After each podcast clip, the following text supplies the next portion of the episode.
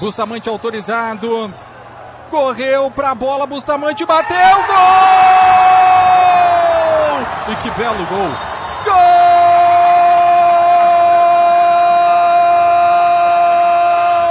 Gol! Bustamante! Pode chover, pode cair o mundo agora! 3 a 0 checkmate.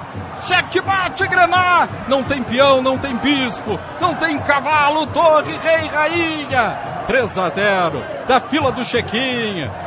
Para confirmar a vaga semifinais, falta muito pouco. Um, dois, três. Não leva gol. Chove a festa na arquibancada.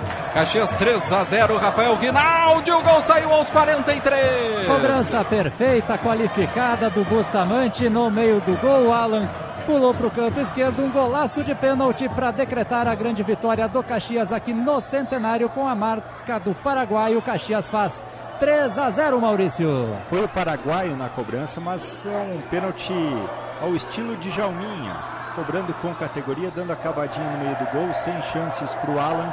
O Caxias, que no Caju deixou a vitória escapar, não conseguiu matar o jogo, dessa vez não deixou passar. Fez o 2 a 0 logo depois do primeiro gol.